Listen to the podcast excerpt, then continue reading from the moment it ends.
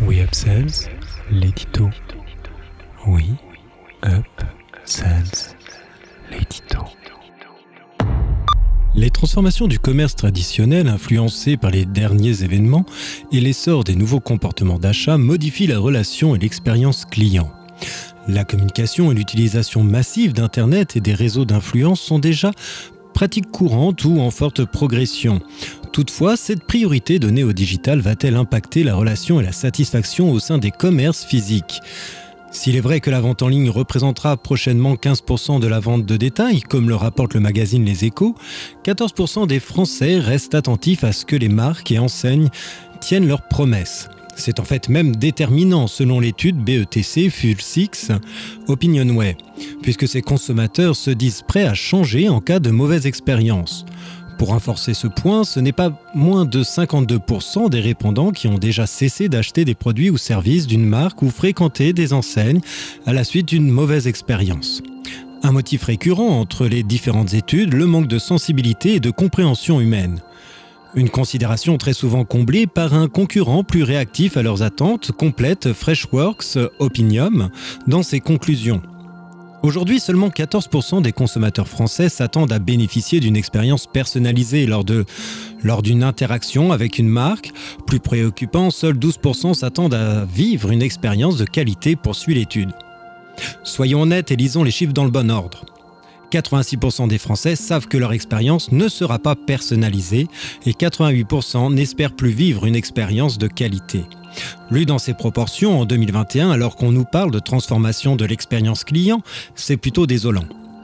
Pour Gartner, au sein de son étude, 66% des entreprises sont concurrencées sur la base de l'expérience client contre 36% en 2010. Si nous devions conclure maintenant, oui, le digital est un tournant incontournable à date pour les marques, commerce de détail ou grandes enseignes, mais le digital accentue le manque déjà présent dans les commerces physiques, une expérience client fragile et une satisfaction client dilettante, de même qu'un mouvement orienté profit avant d'être orienté client. Même si le click and collect n'a rien de nouveau dans l'idée, ça va faire plus de 10 ans que le monde du marketing et du digital pousse cette idée, il a considérablement accéléré ces dernières années.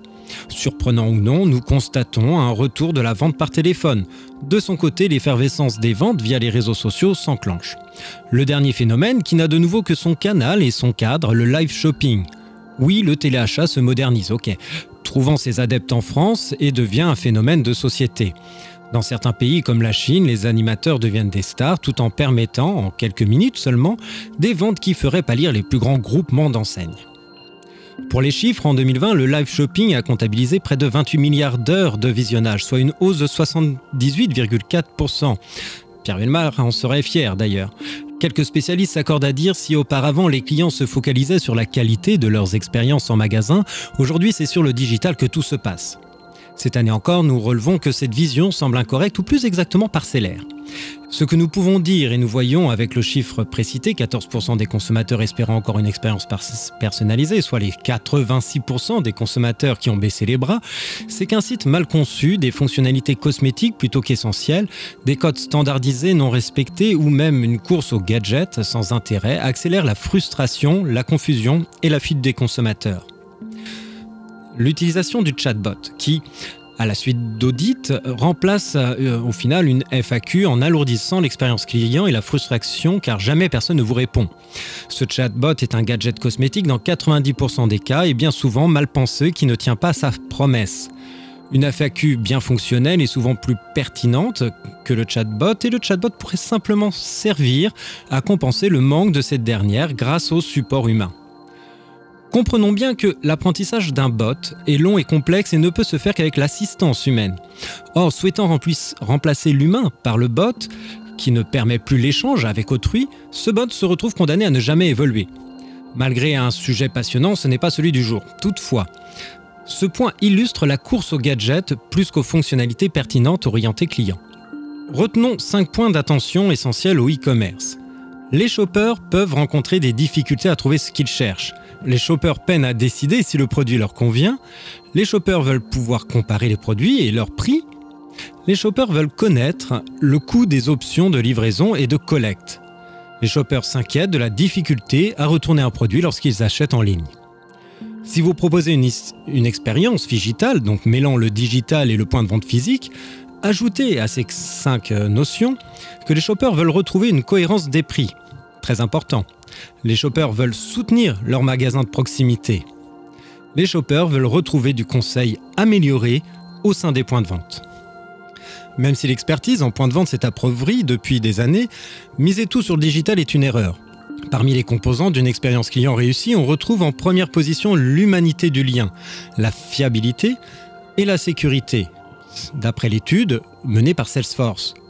Je dirais qu'il faut savoir faire évoluer la relation et la satisfaction de façon cohérente entre tous les canaux de vente. Ne prétextez plus face à une question d'un client d'aller s'informer sur le site car tout y est expliqué, ou inversement, de se rendre en magasin pour avoir les informations lorsqu'on est en ligne. Un client en ligne ou en magasin vous fait l'honneur de se présenter, simplement répondez-lui, allez chercher l'information. Beaucoup trop de changements et d'erreurs ont été sont et malheureusement seront encore massivement commis sous le prétexte d'une rentabilité extrême à trouver. Malgré une relation B2B décriée, Amazon possède une relation et une expérience client incroyable en B2C. Pouvons-nous dire que l'entreprise n'est pour autant pas rentable? Absolument pas, c'est pas possible. Vous rencontrez un problème, appelez-les. Ils vous répondront. Utilisez un chatbot et vous verrez qu'à un moment, une personne vous répond. Envoyez un message, vous recevrez rapidement une réponse simplement. Malgré euh, sa relation purement digitale, Amazon continue de miser sur le contact humain. Le digital est une priorité à mener avec un regard holistique sur la thématique de l'expérience et de la relation client. Internet ou les réseaux sociaux ne peuvent et ne doivent remplacer une relation humaine et la considération des consommateurs. Si vous avez des points de vente physiques, n'oubliez pas d'aligner cette expérience afin que chaque canal puisse s'enrichir les uns les autres. Beaucoup se diront d'être exemplaire en ce sens, mais prendre du recul et analyser objectivement la situation amène souvent à voir les choses sous un autre angle ou à être surpris des manquements. Les changements sont bons seulement si ces derniers prennent en compte le client en le repositionnant au centre d'un parcours cohérent et humain. N'oubliez jamais, peu importe le canal, vous êtes des commerçants avant tout, des experts en vos domaines. Si devenir un nouveau commerçant est oublier d'être commerçant, alors pensez à changer de voie et non simplement à changer l'interface de votre site.